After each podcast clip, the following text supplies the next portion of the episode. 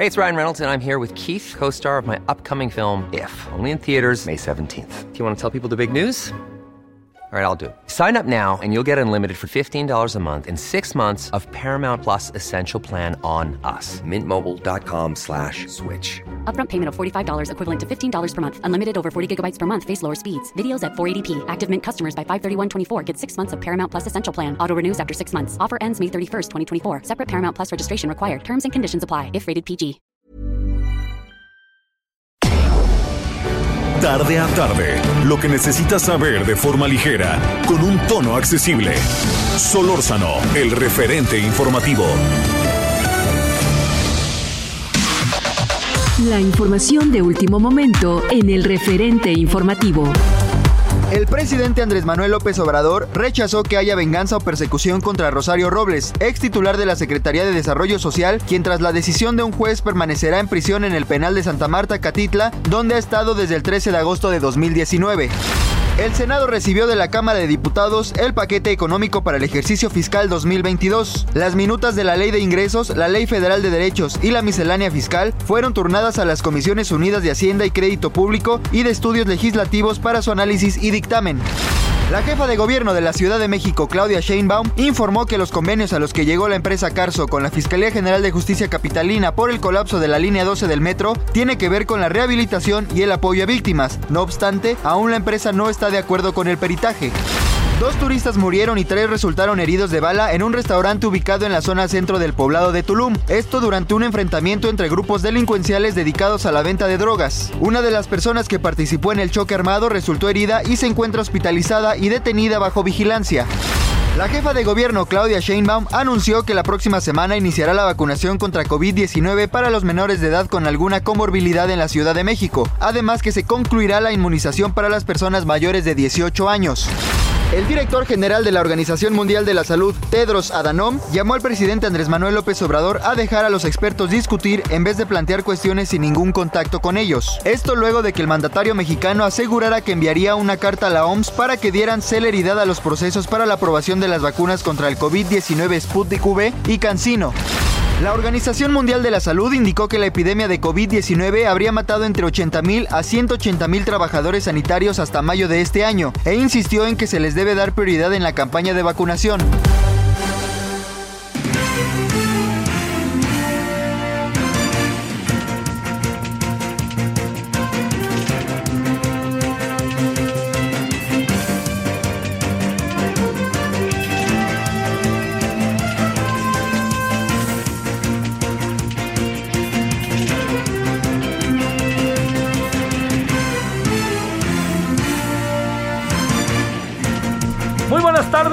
Andamos en una tarde lluviosa en esta Ciudad de México y con bajó la temperatura. Yo sé que mucha gente dirá frío, no jales, pero sí bajó para como estamos acostumbrados. Le podría decir que bajó la temperatura este, en la Ciudad de México a lo largo de todo el día. Eh, empezó ahí como desde que amaneció, pero luego se fue agudizando. Está nublado y está lloviendo, lloviendo poco, pero está lloviendo por lo menos que será en la Alcaldía Miguel Hidalgo, en la Benito Juárez, en la Álvaro Obregón, en lo que yo alcanzo a apreciar por donde he estado a lo largo de esta mañana. Bueno, eh, deseando que haya tenido hasta ahora un buen día de jueves, es el día 21, es el mes de octubre y estamos a través del 98.5 de FM y a Heraldo Radio y en toda la, pues ya sabe, toda la plataforma de, en donde podemos y tenemos este, posibilidades de llegar. Bueno, oiga, este, ¿qué, qué, ¿Qué debería de hacerse con el Comité Olímpico Mexicano? Eh? Lo digo porque hay ahí una...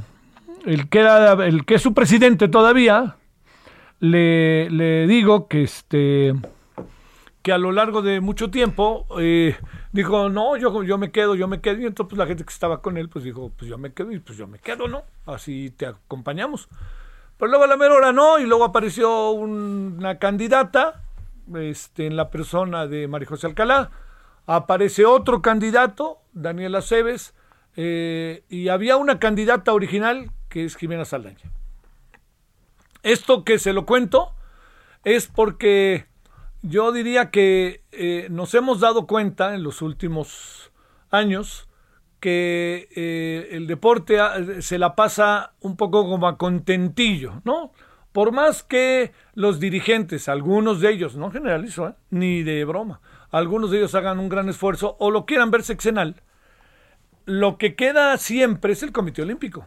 El Comité Olímpico tiene sus propias reglas, se maneja ah, de su propio mecanismo, a sus propias condiciones, y así es como está el Comité Olímpico Mexicano. Tiene una relación directa con el Comité Olímpico Internacional, el COI, y son quienes se encargan del desarrollo de eventos tales como Juegos Olímpicos.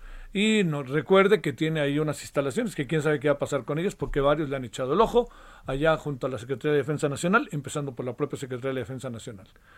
Yo, yo lo que digo es, eh, en tiempos como los de ahora, pues bueno, pues si surgen planillas, qué bueno, ¿no? yo quiero dirigirlo. Ya el señor, el señor eh, Carlos Padilla dijo que no va, ¿no? Lo acaba de decir ayer, eh, lo dijo no casualmente en Imagen y en Excelsior.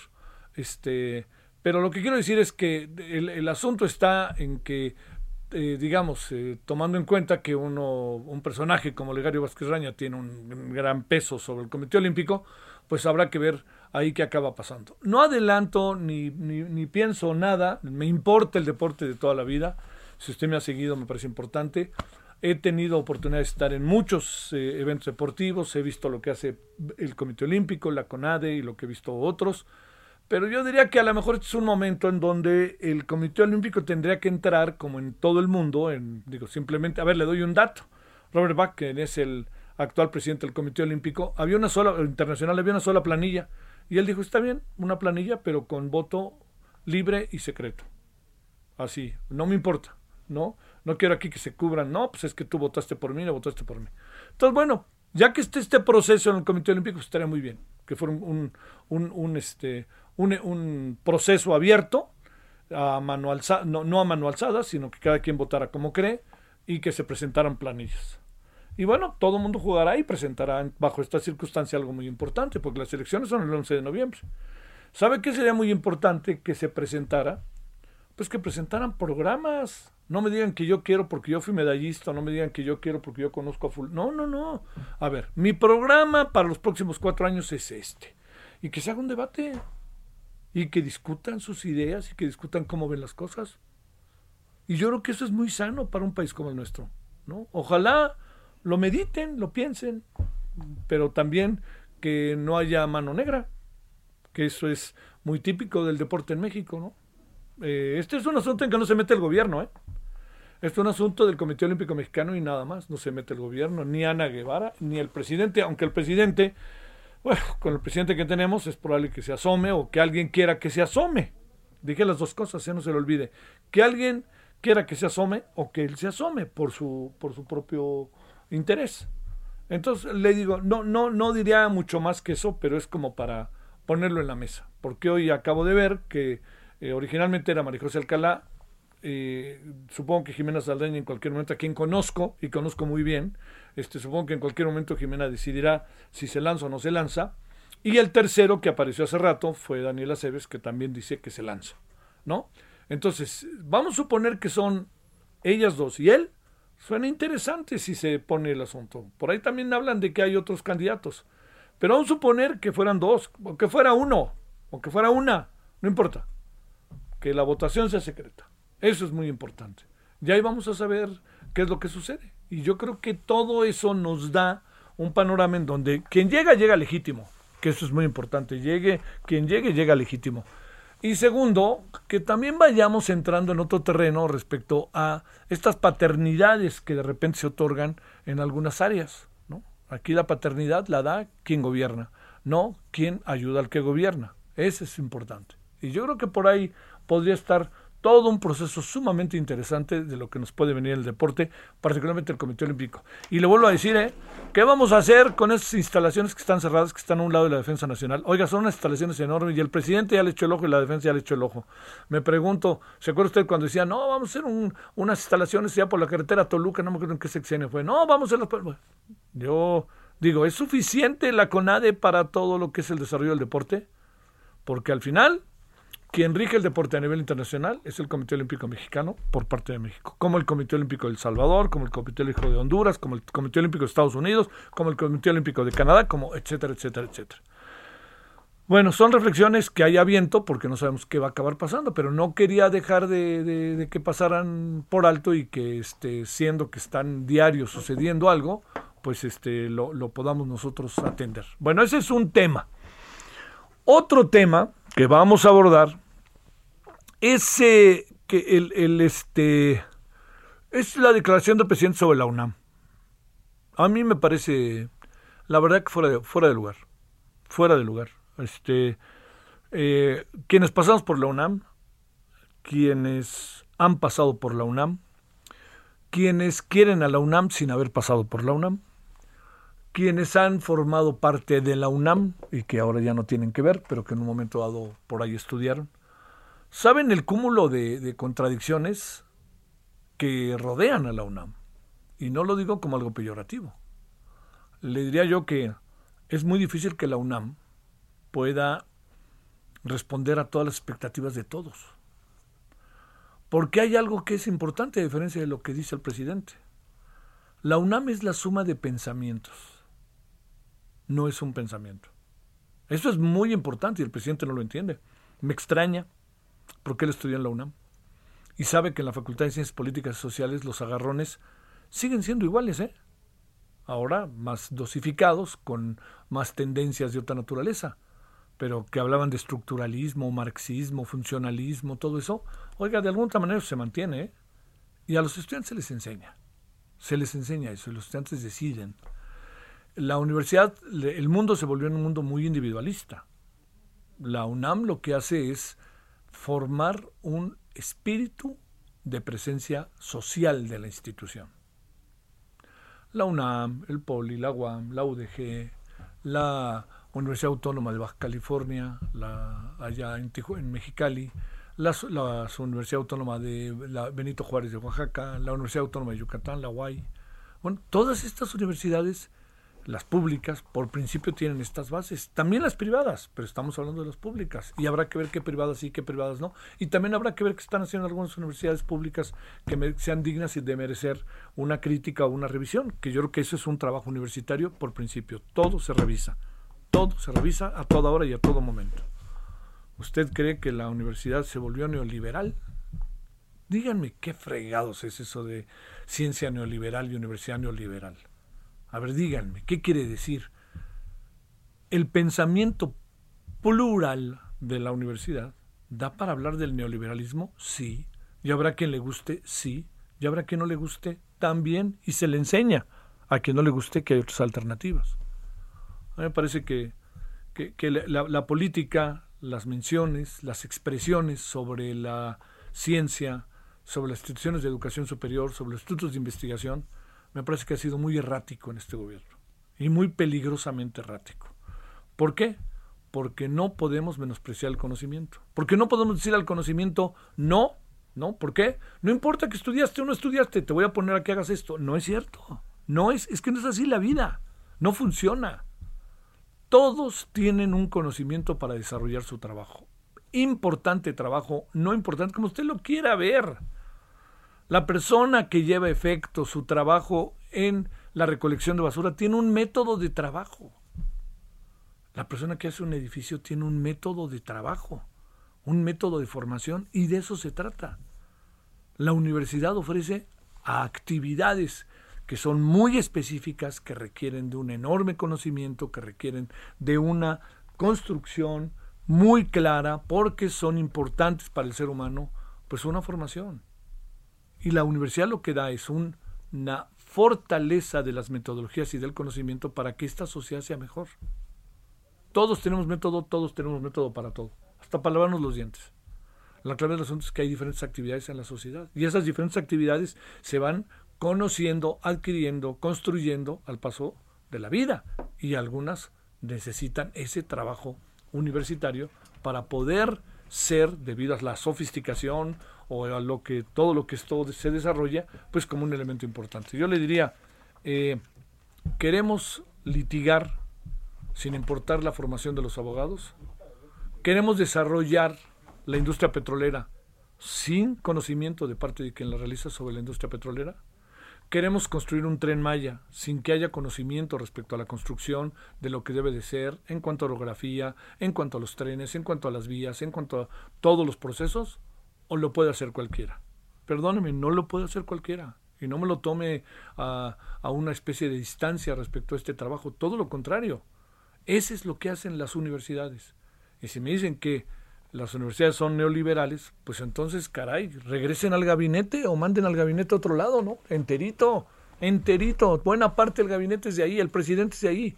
Entonces, neoliberal, ¿por qué neoliberal? La universidad es la suma de los pensamientos, no es un pensamiento. La universidad es, por, definición, la creación y la construcción del conocimiento. Los estudiantes, si algo les dan en la universidad, es un sistemático programa de revisión de lo que pasa en el país. Eso ha sido, de, oiga, todavía lo es. Perdóneme, cuando yo estaba en el 74-75, todavía lo es. ¿Usted cree que en un salón de clases en la UNAM, si hay un temblor y no reacciona el gobierno o reacciona el gobierno, les pasa de largo a los estudiantes a los maestros? Se habla de eso. Se habla de los gobiernos, se habla de todo eso y se habla del conocimiento específico de, en función de la carrera que se haya elegido. ¿Qué hay reaccionarios en la UNAM? Los hay. ¿Qué hay radicales en la UNAM? Los hay. Porque esa es la UNAM. No es una universidad neoliberal como hoy dijo de manera fuera de lugar el presidente. Porque lo dijo, aventó la piedra y escondió la mano. Porque no acabó diciendo las razones por las cuales él estaba diciendo lo que dijo. Que me diga por qué razón como universitario es neoliberal o que me diga por qué razón es individualista. ¿Qué es lo que hace buena parte de la gente de, la, de los egresados de la UNAM? Trabajar para resolver sus problemas porque sigue siendo la, el conocimiento, el estudio, la universidad, una de las posibilidades de movilidad social, de que alguien perteneciente a una familia le dé mejores condiciones a su familia en función de su trabajo. ¿Cómo consigue ese trabajo? En función de una formación. ¿Cómo consiguen esa formación? En una institución como la UNAM, como el POLI, como la UAM, como la Ibero, como el TEC. Oiga, ¿nos gusta, no nos gusta? Échele la crítica. Pero no me vengan a decir que hay una formación neoliberal, porque en verdad que no lo entiendo. Trabajé 20 años en la UAM. A mí no me van a decir eso.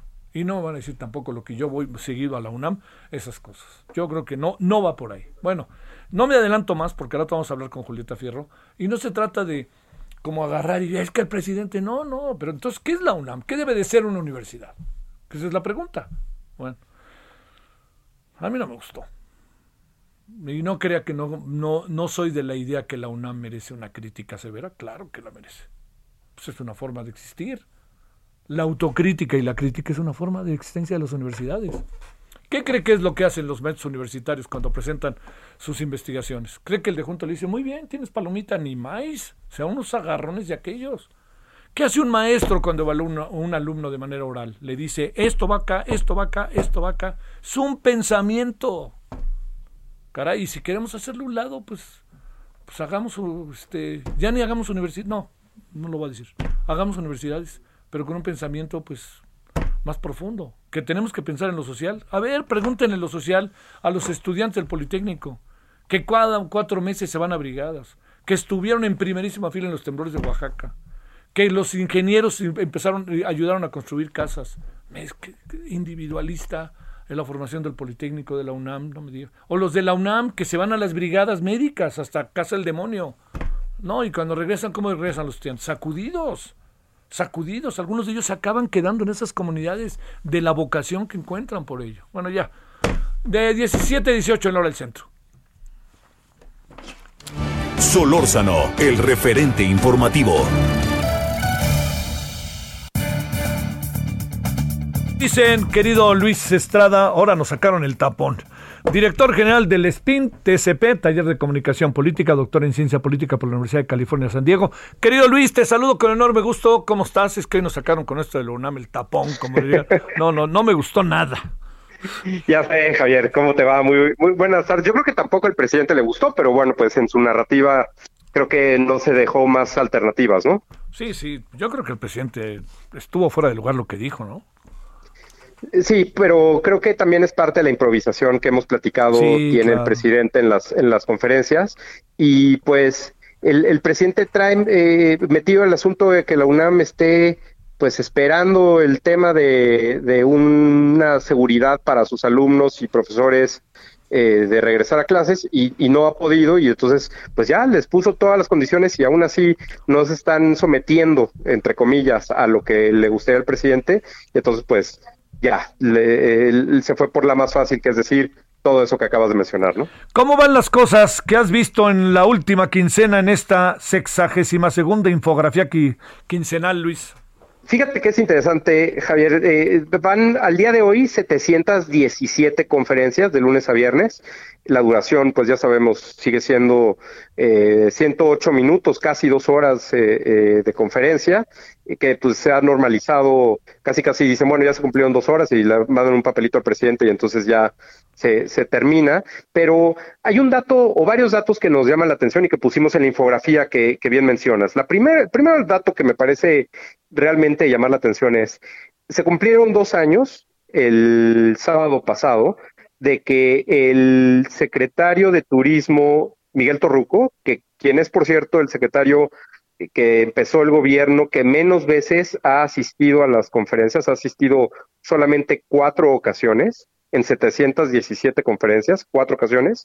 Se cumplieron dos años de que no va a las conferencias, dos años. O sea, el presidente va a cumplir tres años de gobierno y ya van dos años que el secretario Torruco no va. Y sabemos que, pues, obviamente el Tren Maya es un proyecto importante del presidente y turismo es un proyecto, pues, también relacionado con el Tren Maya, pero pues el secretario Torruco simplemente no va y creemos también que pues son de estas cosas que el presidente López Obrador de repente va dejando de lado, ha dejado de lado a Sedatu, eh, también quien se ha, se ha ausentado es la secretaria del Trabajo, en fin, el presidente eh, deja de lado temas que no o no tienen buenos resultados o no tienen eh, interés como otros y pues ahí vamos viendo cómo es la administración del gobierno del presidente López Obrador. Eh, aquí, ¿qué puede estar pasando también en función de que los haga un lado? También, como me parece que es muy buena esa observación que haces, no necesariamente tengo algo que decir sobre esas áreas. ¿Cómo le va a hacer con el tianguis turístico al presidente? ¿Le va- ¿No le ha de importar mucho que digamos o qué?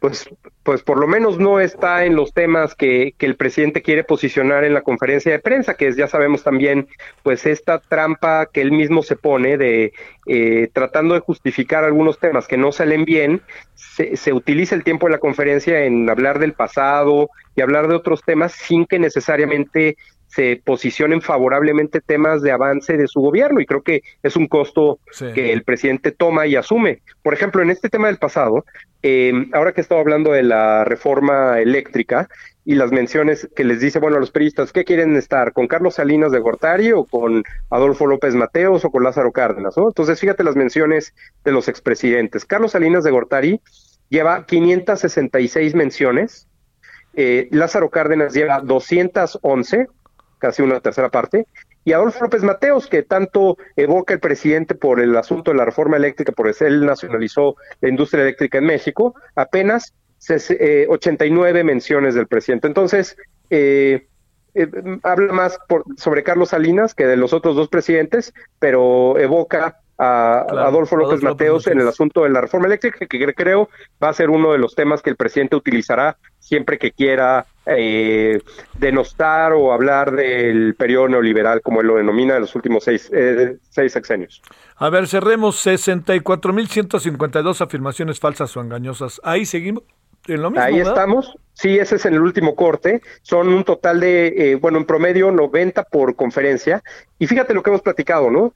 Cuando la conferencia dura 108 minutos en promedio y el presidente tiene 90 afirmaciones falsas o engañosas que no se pueden probar, 90 por conferencia, si quitamos lo- el tiempo que utilizan los, las y los reporteros para preguntar y las y los secretarios para responder otros temas, pues yo te diría que prácticamente todo lo que dice el presidente no se puede probar o es engañoso o es difícil de sustentar. Yo te diría es se esperaría que el presidente todo lo que dice en las conferencias de prensa casi casi tuviera un comunicado que lo respaldara, porque es una cuestión oficial y en realidad pues es justo lo contrario, es un número pues ya claramente por encima de lo que decía Trump según el Washington Post, y esto nada más es en las conferencias de lunes a viernes, ya vamos rumbo al tercer año, vamos a ver si alcanzamos las 70 mil para, me parece que sí, sin problema, para el primero de diciembre. no, pues faltan 6 mil. Querido Luis, te agradezco mucho como siempre que hayas estado con nosotros. Al contrario, Javier, muchas gracias por la invitación. Muy buenas tardes. Gracias, Luis Estrada Estrafón. Eh, le reitero, director de General de SPIN TCP, Taller de Comunicación Política, doctor en Ciencia Política por la Universidad de California, San Diego, hace un seguimiento sistemático y regular sobre las mañaneras, lo que se dice en cuanto a forma, fondo, en cuanto a lo cualitativo y lo cuantitativo. Pausa. El referente informativo regresa luego de una pausa. Estamos de regreso con Hey, I'm Ryan Reynolds. At Mint Mobile, we like to do the opposite of what Big Wireless does. They charge you a lot, we charge you a little. So naturally, when they announced they'd be raising their prices due to inflation, we decided to deflate our prices due to not hating you. That's right. We're cutting the price of Mint Unlimited from $30 a month to just $15 a month. Give it a try at mintmobile.com slash switch. $45 upfront for three months plus taxes and fees. Promo rate for new customers for limited time. Unlimited more than 40 gigabytes per month. Slows. Full terms at mintmobile.com. el referente informativo. En el referente informativo le presentamos información relevante. Senado entrega medalla Elvia Carrillo Puerto a dos feministas y luchadoras sociales. Gobierno de la Ciudad de México y Grupo Carso acuerdan rehabilitar la línea 12 del metro y atender a víctimas. Proponen castigar hasta con 35 años de cárcel los ataques con ácido en la Ciudad de México. Senadores de oposición piden frenar agresiones contra la UNAM. Vacunación para menores de edad en la Ciudad de México iniciará la próxima semana. La Organización Mundial de la Salud llama a México a prohibir publicidad y patrocinio de tabaco. Diputados aprueban la Ley Federal de Derechos. Pasa al Senado. Estados Unidos podría vacunar a niños de 5 a 11 años en noviembre. Llegan a Sinaloa 36.700 vacunas para rezagados. Esperamos sus comentarios y opiniones en Twitter. Arroba Javier Solórzano. Arroba Javier Solórzano.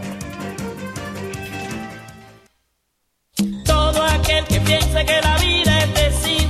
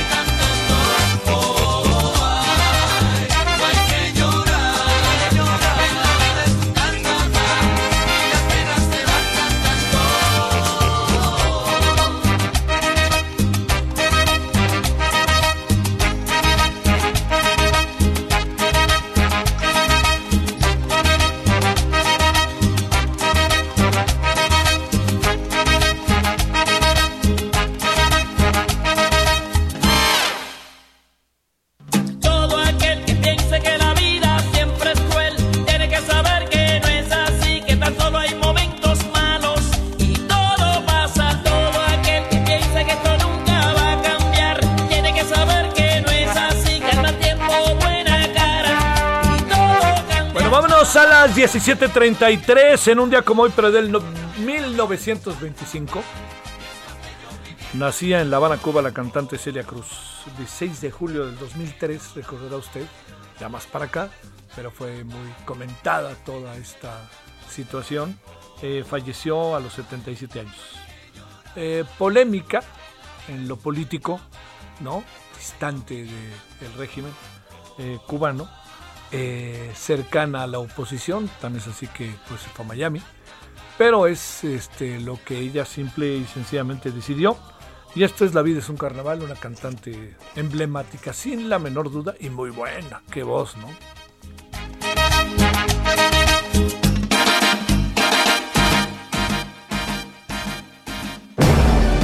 Solórzano, el referente informativo. Le hemos estado dando vuelta para un lado y para otro y para otro al tema de los autos chocolate, ¿no? Hay muchas formas de verse. Lo que cada vez es más claro que de que hay una afectación a la industria nacional, yo creo que no hay la menor duda. A ver, hablemos del tema si le parece. Le hemos pedido a Miguel Martínez Ansúrez, él es presidente del Instituto Nacional de Administración Pública, el famoso INAP, que esté con usted y con nosotros. ¿Cómo has estado, Miguel? Gracias, buenas tardes. Gracias, Javier, con el gusto saludarte. Eh, a ver, digamos, eh, el, el, planteamiento bajo una óptica como de luces y sombras de lo decidido por el presidente y de lo que le pasa a la industria, de lo que puede favorecer a quienes viven en el norte, no sé, ¿no? Se entiendo que es todo un mosaico de cosas. Yo creo que, a ver, Javier, estoy convencido de que esto es como el mito de Sísifo. Nunca se acaba.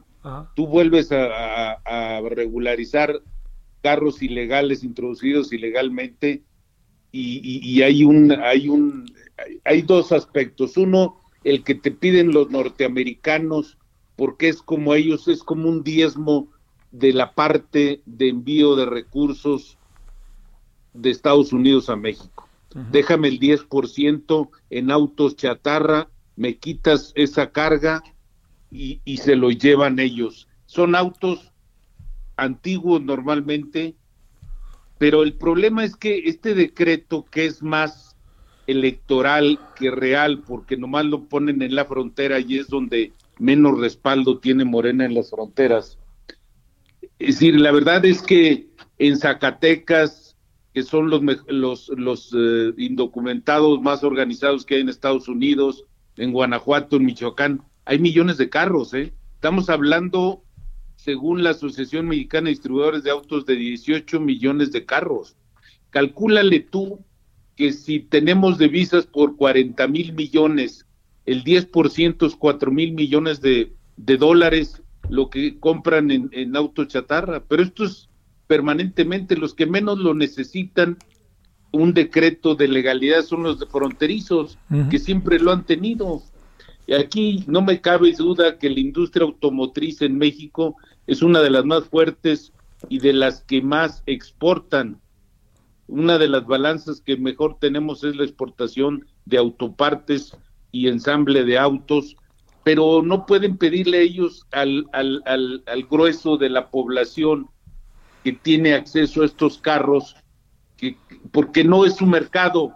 Ellos no podrían comprar un auto nuevo, usado, en buenas condiciones en México por todas las cargas fiscales que lleva, ¿no?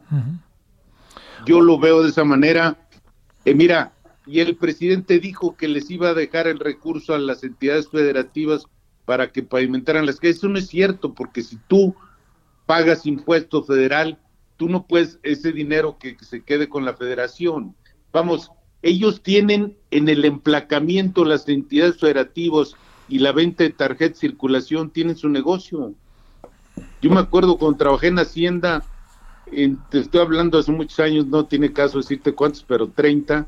Es decir, en Zacatecas, en Zacatecas había 100 mil carros.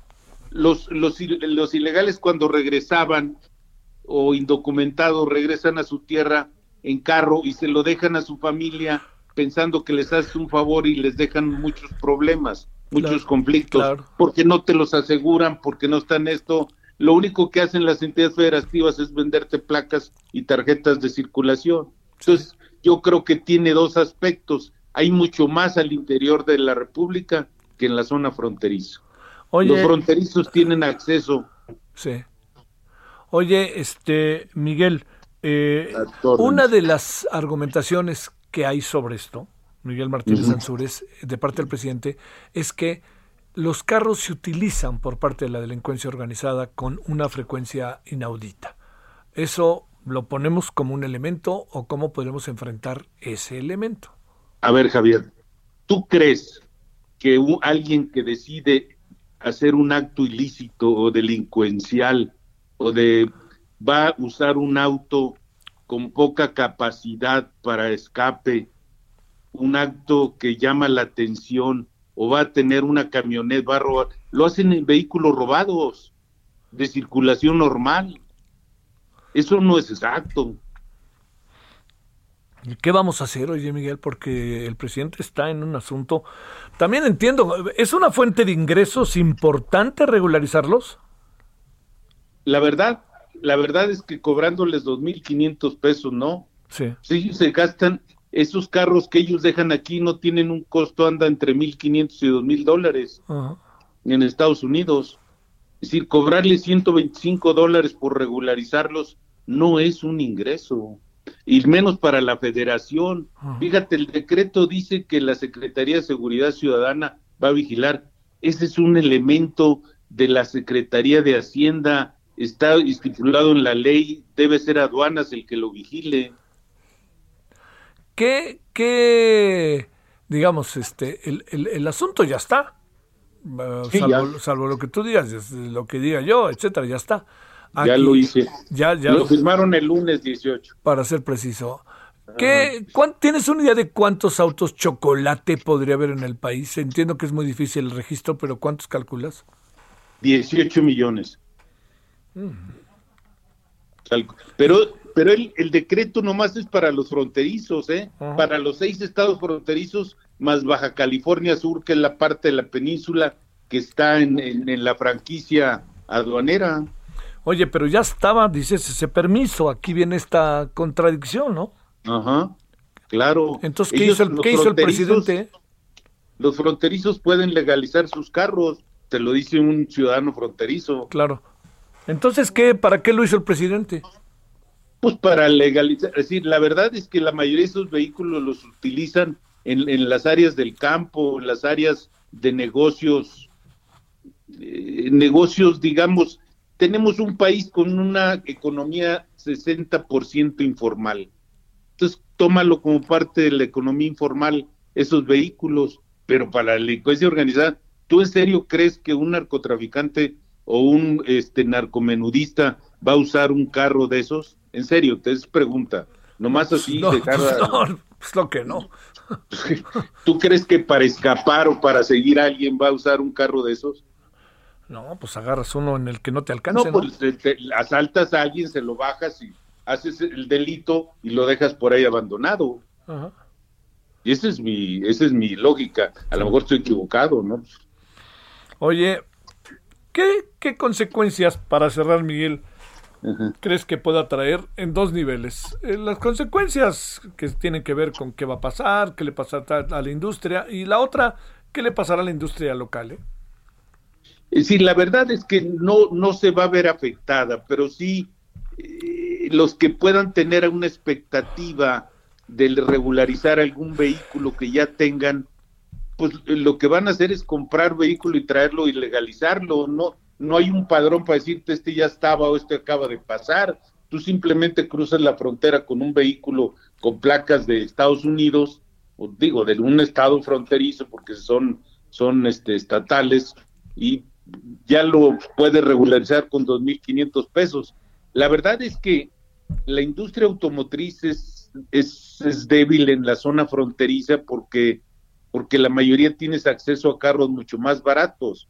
El problema es que si no están legalizados, tienes poca certidumbre, primero porque no te los aseguran. Y es un problema tener carros de estos, porque imagínate que tú no te dan ni siquiera un seguro de responsabilidad civil te golpean un auto tuyo de 250 mil, 300 mil pesos, pues ¿quién te lo va a pagar? Te dejan lo que tienen ahí y pues eso no te paga nada, ¿no?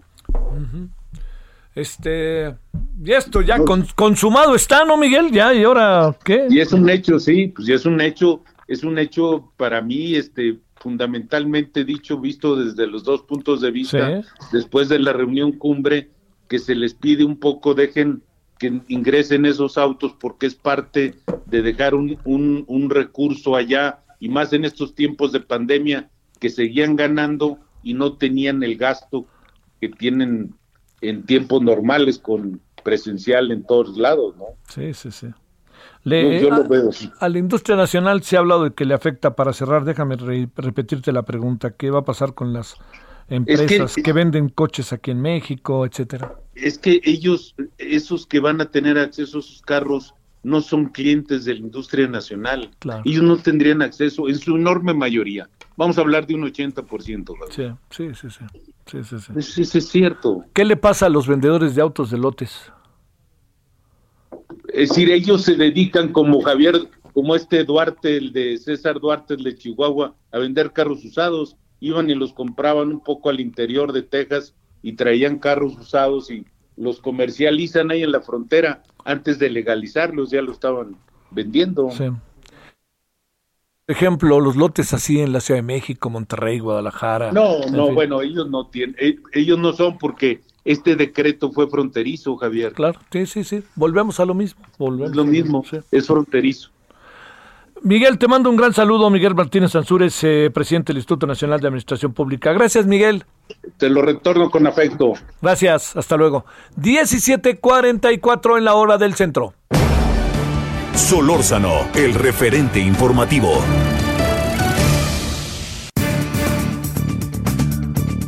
Pues resulta que perdió su esencia. Se volvió individualista y defensora de proyectos neoliberales. ¿A qué nos referimos? A la Universidad Nacional Autónoma de México. Maestra Julieta Fierro, ¿cómo has estado, Julieta? Pues feliz de estar en tu espacio, muchas gracias por invitarme, a pesar de la tristeza de la noticia, me alegra estar contigo, que no puedo evitar. Oye, yo te busco seguidísimo, pero es que estás muy ocupada, eres, eres, este, te digo, me da muchísimo gusto, pero me dice, no, es que ahora está en una conferencia y ahora viajó y ahora esto, pero bueno, como, como la canción, yo digo, no, pare, sigue, sigue hasta que le encontremos. Muchas gracias. ¿Cómo has estado, Julieta? Pues preocupada con esas declaraciones. A ver, de bote pronto, ¿qué piensas? Bueno, en primer lugar, ¿cómo nos incluye a todos? Si su secretario de adulación pública, Ackerman, trabaja en la UNAM. O sea, ¿cómo puede ser que, que, que critique a todos? Mira, tú sabes mejor que nadie que la UNAM es un sitio plural que por supuesto le preocupan las mismas cosas que al presidente, eliminar la pobreza, eh, luchar en contra del crimen organizado, eh, en fin, las cuestiones de salud. Y, y a mí me duele que el presidente, en lugar de acercarse a los académicos que le llevan años pensando estos problemas, que han analizado cómo solucionarlos. Por ejemplo, la pobreza, pues hay economistas que saben que no es suficiente nada más repartir dinero, que hay que dar educación y salud de manera simultánea y oportunidades a las personas. Pues las leyes no es suficiente hacer leyes justas, pues tienes un, necesitas un sistema judicial que funcione. Eh, pues la medicina, pues eh, eh, necesitas grandes institutos, invertir en medicina para resolver los problemas nacionales. O sea, yo, yo, yo creo que se equivocó el presidente. Oye, eh, esto que se lo, ahora sí que se lo digo una científica eh, investigadora, ¿este tema de la ciencia neoliberal te hace sentido o qué piensas de eso? No, la ciencia es universal por definición. Eh, todos los científicos del mundo tenemos que estar comunicados los unos con los otros porque nos evaluamos continuamente. Esa es la fortaleza de la ciencia. Rectifica, aprende, se equivoca, avanza, retrocede. Eso es. Y además, al menos desde mi punto de vista, la ciencia genera conocimiento. Y este se puede usar para el bien, igual que las palabras. Tú eres experto en palabras. Tú podrías usar las palabras para el mal, pero las usas para el bien.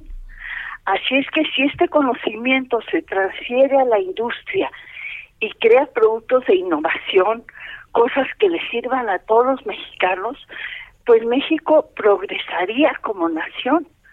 Así es que yo creo que esto de la ciencia neoliberal, pues no no entiendo, está como que fuera de contexto, no sé si me explico. Muy bien. La ciencia quiere avanzar el conocimiento. Sí.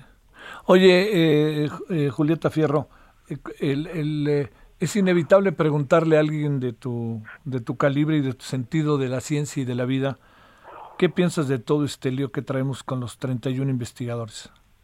Ay, mira, es tristísimo. Yo fui parte de la mesa directiva del foro durante años porque pues tiene una silla que representa la Academia de la Lengua y yo iba a esas reuniones y me consta que cada año se hacían las auditorías, iban los auditores, nos explicaban la situación, con la cita evaluaban las auditorías.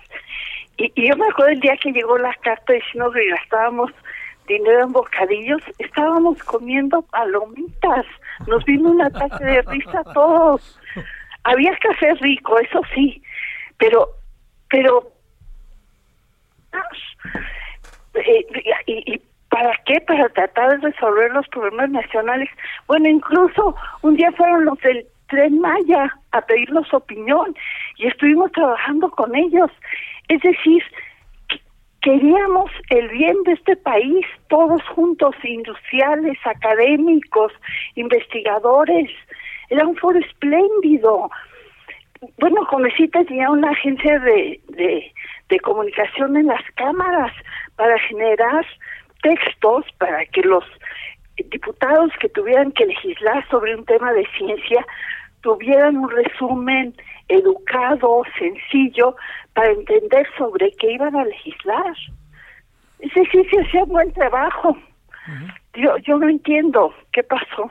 Oye, ¿qué, qué supones que, que, digamos, tú como eh, pasando tan, digamos, sistemáticamente tu vida entera en la UNAM, en las universidades, eh, en, en, el, en, digámoslo en términos de esta naturaleza, en el quehacer científico, como estudiante, como formadora, como investigadora, ¿qué, intuyes que puede haber detrás de lo que parecen ser, eh, eh, dirán que no en Palacio Nacional, pero de lo que parecen ser ataques directos a una forma de ver la ciencia, no es que no, porque la ciencia como tú dices es universal, pero una, a una percepción de ver la ciencia de una manera este, que tienen ahorita muchos científicos en el país que, y, que quieren cambiar la propia egresada de la UNAM, Álvarez Bulla, lo quiere cambiar, ¿no? ¿Qué, qué, puede haber? Sí, pues yo creo que, mira, yo he oído los, las discusiones que ha organizado Marilena en CONACIT e invita a, a, gente del pueblo, porque ella quiere ser incluyente del pueblo. Pero cuando yo escucho las propuestas de la gente que invita, pues no tienen nada que ver con ciencia. Son personas que se quejan porque no les pusieron un pozo donde querían o porque sus abejas eh, ya no tienen tantos bosques para, para alimentarse. Pero estos son problemas políticos, no son problemas que competen a la ciencia. Desde hace siglos se sabe hacer pozos y más ahora y que haya nutrientes para las abejas, obviamente requiere preservar nichos ecológicos donde viven para que haya producción de, de miel. Es decir, las propuestas ya están ahí. Yo creo que la doctora Álvarez ya tiene algún problema con los transgénicos, con Monsanto, y, y no se da cuenta que, pues, impedir el avance de la biotecnología pues gravita en contra de las soluciones modernas a los problemas. Maestra Julieta Fierro, te mando un grandísimo abrazo y mi agradecimiento que nos diste tiempo de tu tiempo. Y yo uno a ti y que te trate muy bien la vida, te lo mereces. Ay, a ti, ¿eh? La verdad. Te abrazo mucho, gracias Julieta. Y yo a ti, chao. Chao, hasta luego. Bueno, ahí tiene usted eh, lo que dice una destacadísima científica de la UNAM, ¿no? Vuelvo a decir, la UNAM perdió su esencia, pregunto, ¿la perdió? La UNAM perdió, se volvió individualista, pregunto, ¿se volvió? ¿Se volvió? O, las circunstancias y hay que ver cómo hacerle. Tercero, este, defiende proyectos neoliberales. Yo de repente no entiendo cómo dice eso sabiendo la pluralidad de la universidad. Bueno, Iván Saldaña, cuéntanos dónde andas. Iván Saldaña, ¿me escuchas? ¿Qué tal, Javier, amigos del auditorio? Buenas tardes. En el Palacio Legislativo, donde déjame comentarte que eh, a las 5.30 horas de este jueves el Pleno de la Cámara de Diputados por fin aprobó la propuesta del Ejecutivo de Ley de Ingresos de la Federación 2022, en la cual pues también se etiquetaron los recursos para que se recauden, eh, que estos recursos que se recauden se etiquetaron para que sean aprovechados por estados fronterizos por los llamados, perdón, la recaudación de los llamados autos chocolate. Javier, esta propuesta ya pasó a revisión del Senado de la República y fue aprobada con 265 votos a favor y 200, 214 en contra, es decir, fue pues básicamente cerrada. Obviamente fueron las bancadas de oposición las que rechazaron esta propuesta del Ejecutivo Federal. Javier Auditorio. Muchas gracias. Que Monreal puede ser candidato de la oposición, les dijo Noroña, ¿verdad? Sí, básicamente se puede hasta tomar como un desliz porque eh, eh, estaban eh, los panistas acusando a Marcelo Ebrard y a Claudia Sheinbaum de haber tenido una mala gestión como alcalde y como, como jefe de gobierno, entonces pues se le salió a decir cuando contestó Fernández Noroña sobre el tema, decir eso. Te mando un saludo, Iván. Buenas tardes. Nos vamos, nos vemos a las 21 horas en hora del centro, Heraldo Televisión, referente, servidor Javier Solórzano y todos los que hacen posible la emisión. Pásenla bien, hay tarde, adiós. Hasta aquí, Solórzano, el referente informativo.